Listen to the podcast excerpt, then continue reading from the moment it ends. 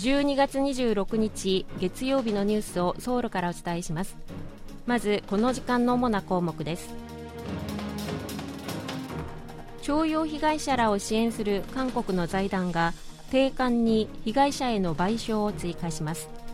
日本企業の代わりに賠償金を支払う準備とみられています。来年度の予算が24日国会で成立しました。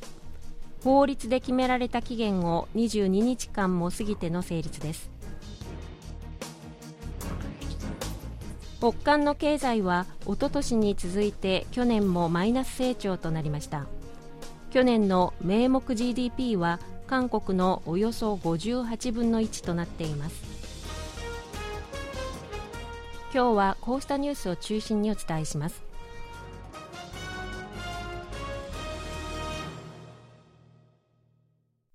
徴用被害者らを支援する韓国の財団が定款に被害者への賠償に関する項目を加える手続きを進めていることが分かりました。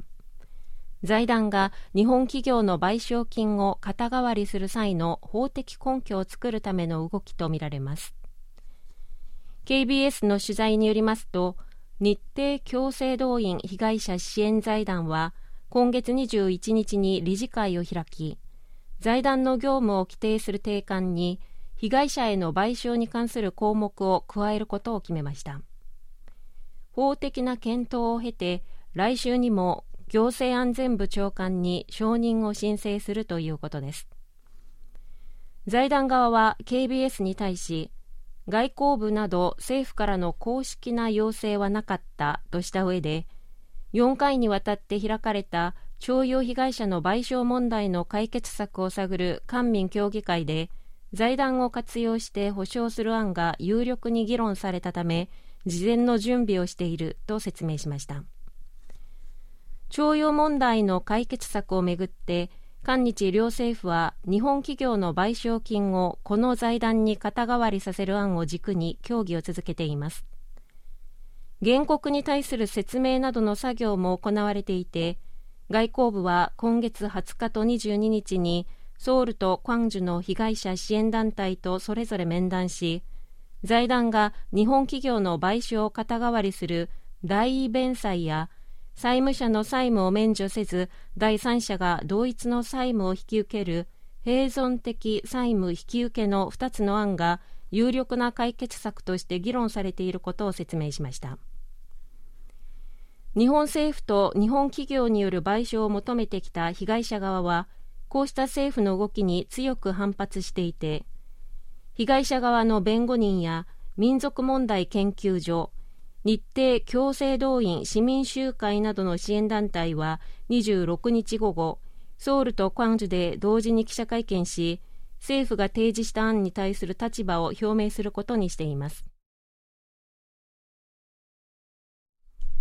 韓国と日本の外交当局は26日懸案の元徴用工訴訟問題をめぐり意見調整を図る局長級協議を東京で開きました。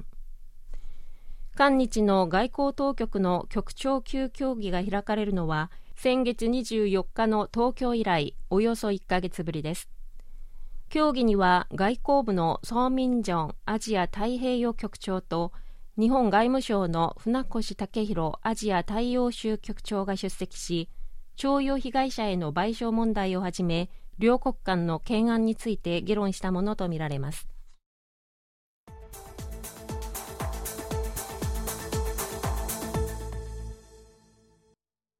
1月1日から始まる来年度の予算が24日国会で成立しました。国会は24日未明に本会議を開き2023年度予算案を可決しました。法律で定められた期限であった2日を22日間も過ぎたもので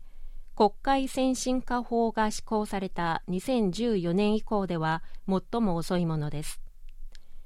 国会先進化法は法律で定められた期限内に予算案を成立させることを目指して毎年11月30日までに与野党が予算案に合意できなかった場合は政府案が本会議に自動的にかけられるように定めています。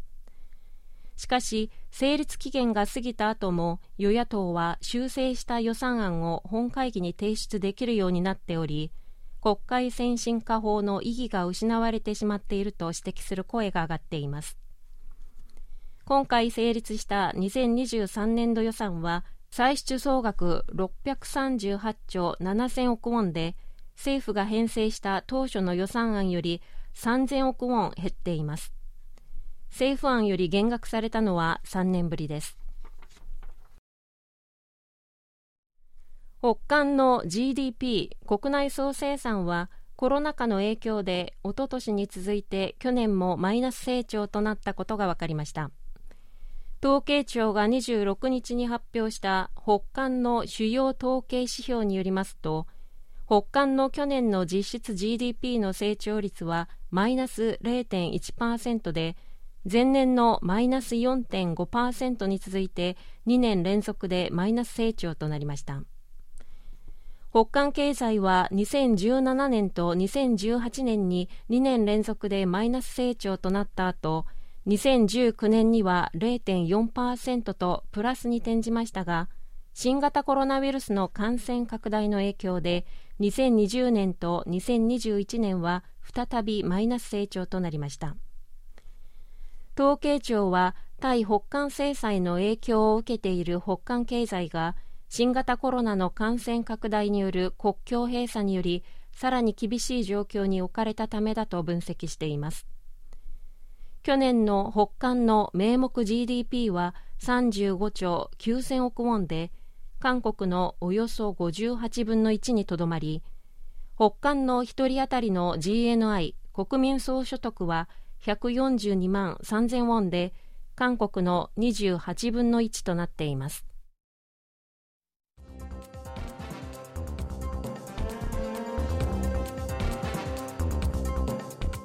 こちらは韓国ソウルからお送りしているラジオ国際放送 KBS ワールドラジオです。ただいまニュースをお送りしています。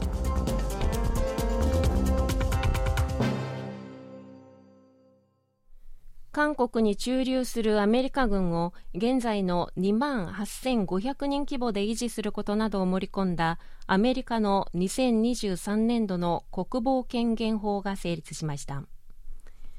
アメリカの国防権限法は10月からの1年間の国防予算の大枠を決めるもので連邦議会の上下院で可決された後23日にバイデン大統領が署名して成立しました。新しい国防関連予算の総額は8580億ドルで過去最大となっています。法案には韓国に対し韓米相互防衛条約に基づきアメリカのすべての防衛能力を用いて拡大抑止を提供することや在韓米軍を現在の2万8500人規模で維持する内容が盛り込まれました。脳に侵入して組織を破壊するいわゆる脳食いアメーバへの感染による死亡例が韓国で初めて確認されました。疾病管理庁は26日50代の男性が脳食いアメーバフォーラーネグレリアに感染して死亡したと明らかにしました。男性はタイに4ヶ月間滞在した後今月10日に帰国しましたが帰国当日から髄膜脳炎の症状が現れ11日に病院に運ばれて治療を受けましたが21日に死亡したということです。フォーラーネグレリアは致命的な脳の感染病の原因になる単細胞生物で湖や川、温泉などに生息しています。鼻腔を通って脳に侵入し脳組織を破壊したり炎症を引き起こしたりすることから脳食いアメーバとも呼ばれています。ただ空気感染はなく人から人への感染もありません。ここ数日厳しい寒さが続いたことでソウルを東西に流れるハンガンの表面にこの冬初めて氷が張りました。